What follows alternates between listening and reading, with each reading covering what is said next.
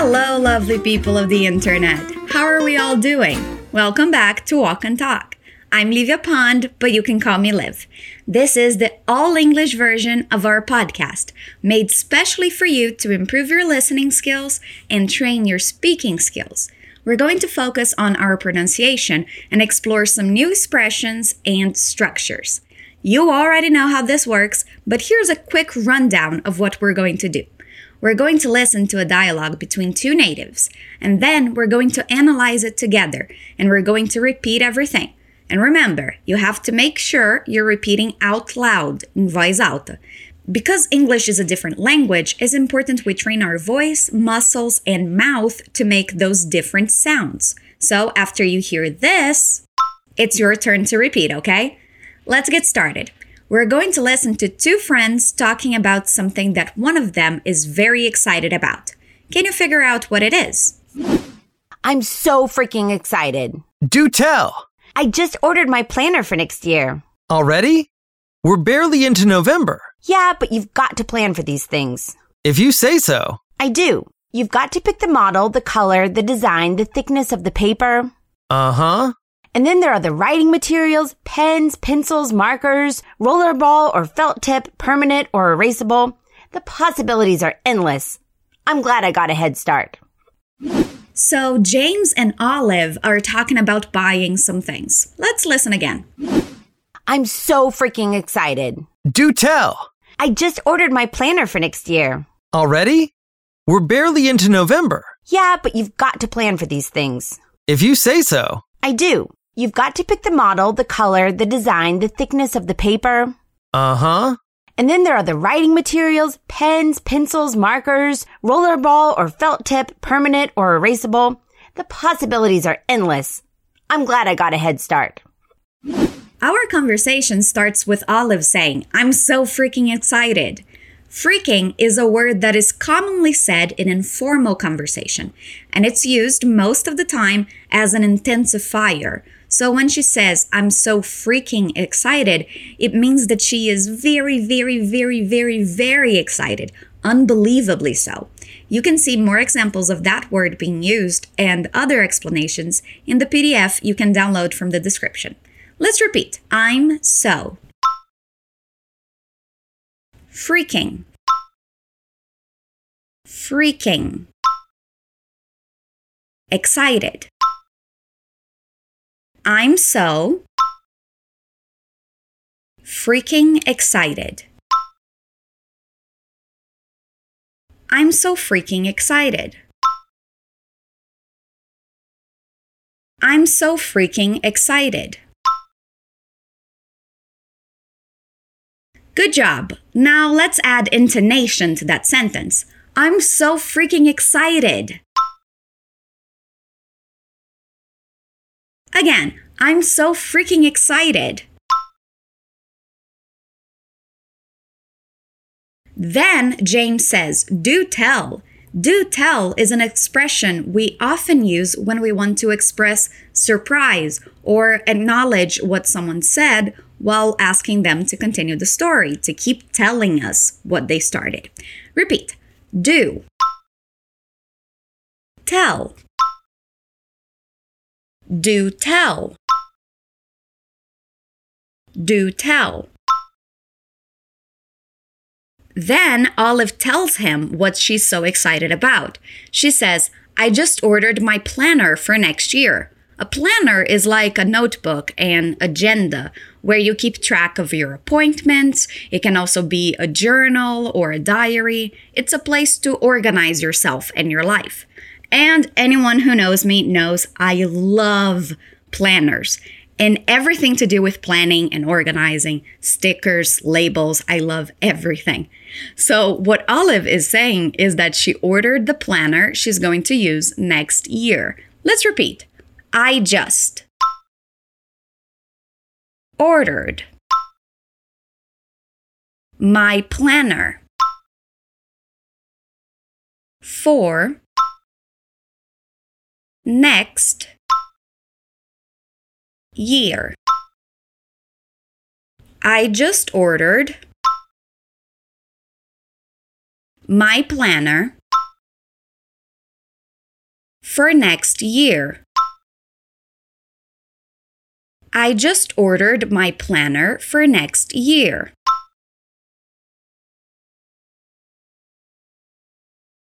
Again, I just ordered my planner for next year.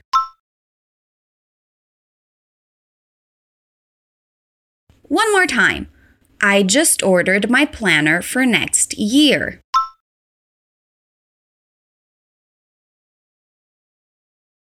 James asks, Already? We're barely into November. That means he thinks it's too soon to order a planner. November just started, so why is she buying a planner for next year already? Let's repeat what he says. Already. Already. We're barely barely into November. November. November might be one of my favorite months of the year. I wonder if it has anything to do with the fact that my birthday is in November. Hmm. Probably not, right? Let's repeat again. Already we're barely into November. We're barely into November. We're barely into November. Already, we're barely into November. Olive says, Yeah, but you've got to plan for these things. Repeat after me. Yeah. But you've got, you've got to plan for these things. We talked about the structure have got in another episode, so go listen if you haven't already. Let's try repeating the whole sentence. Yeah. But you've got to plan for these things. Yeah, but you've got to plan for these things. Yeah, but you've got to plan for these things. Again, yeah, but you've got to plan for these things.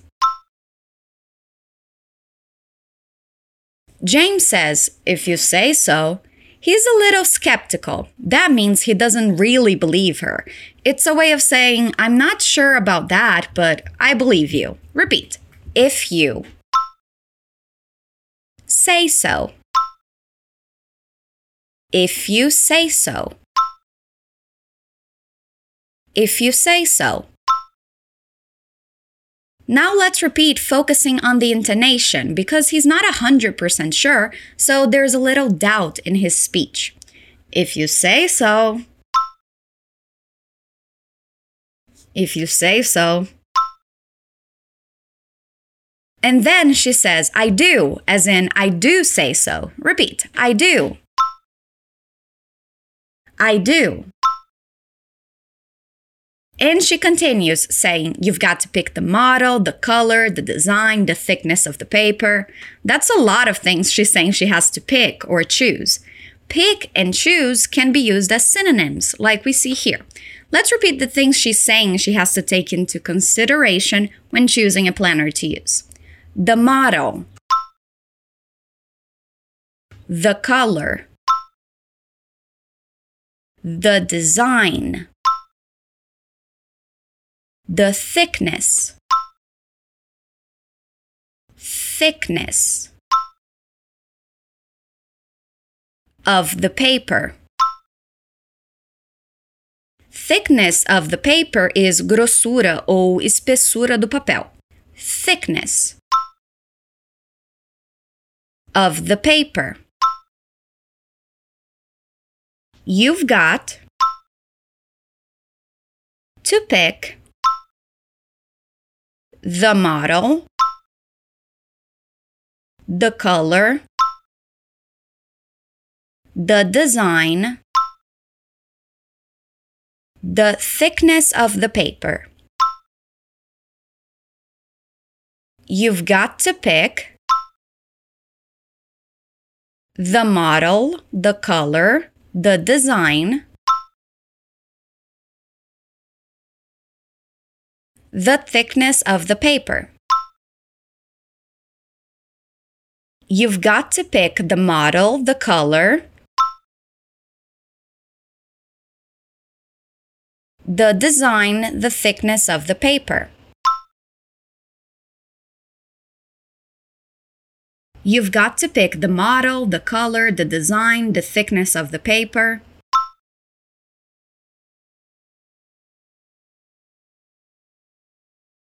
You've got to pick the model, the color, the design, the thickness of the paper.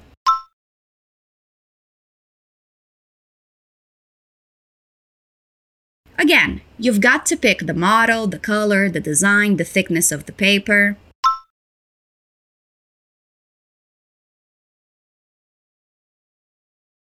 James just lets her talk, giving a uh huh as an agreement. Repeat uh huh. It's like our uh huh. Repeat uh huh. She's so excited she doesn't even notice his lack of enthusiasm. She continues saying, and then there are the writing materials. Repeat, and then. There are the writing materials. And then there are the writing materials. And then there are the writing materials. And then there are the writing materials. Good job. She continues listing the options pens, pencils, markers. Repeat pens, pencils, markers, pens, pencils, markers, pens, pencils, markers. And she goes on saying rollerball or felt tip, permanent or erasable. Those are different styles of pens and markers. She's saying esferográfica ou com ponta macia, permanente ou apagável. Really, there are a lot of options. Repeat rollerball. Or felt tip. Rollerball or felt tip. rollerball or felt tip. Permanent or erasable. Permanent or erasable.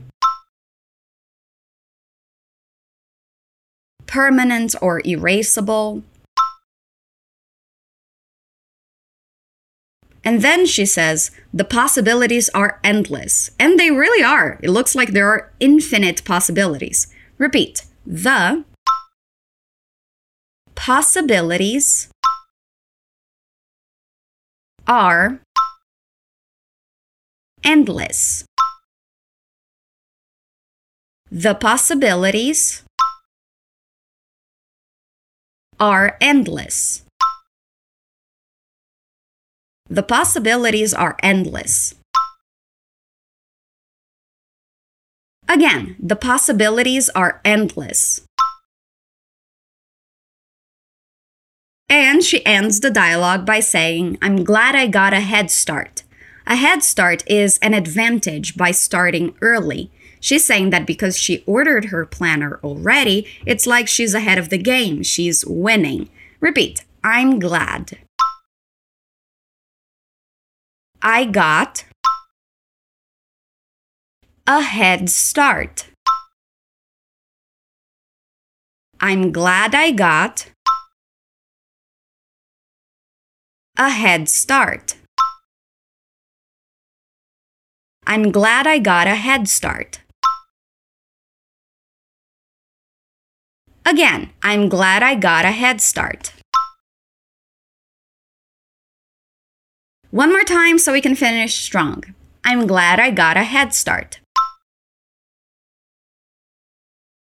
There was a lot of new vocabulary this episode, right? All about stationery, itens de papelaria. Let's listen to our dialogue again. I'm so freaking excited. Do tell. I just ordered my planner for next year. Already? We're barely into November. Yeah, but you've got to plan for these things. If you say so. I do. You've got to pick the model, the color, the design, the thickness of the paper. Uh huh. And then there are the writing materials, pens, pencils, markers, rollerball or felt tip, permanent or erasable. The possibilities are endless. I'm glad I got a head start. How was listening to that this time? Was it a little easier to understand? If you missed anything, check out the written dialogue in the PDF you can find in the description. Reading and listening to it might help you understand things better. And I've got to say, I identify with this dialogue so much. I'm just like Olive. I love everything related to stationery. On my desk, I have two drawers just for my pens and markers. It's a problem, but that means I'm all ready for the new year to come. I also already ordered my planner. How about you? Are you the type of person who likes to plan? Or do you just go with the flow? Anyway, I'm so glad you decided to join me today. Remember, there's a new episode of Walk and Talk Level Up every week, and as always, I'll be here waiting for you. Until next time, stay awesome.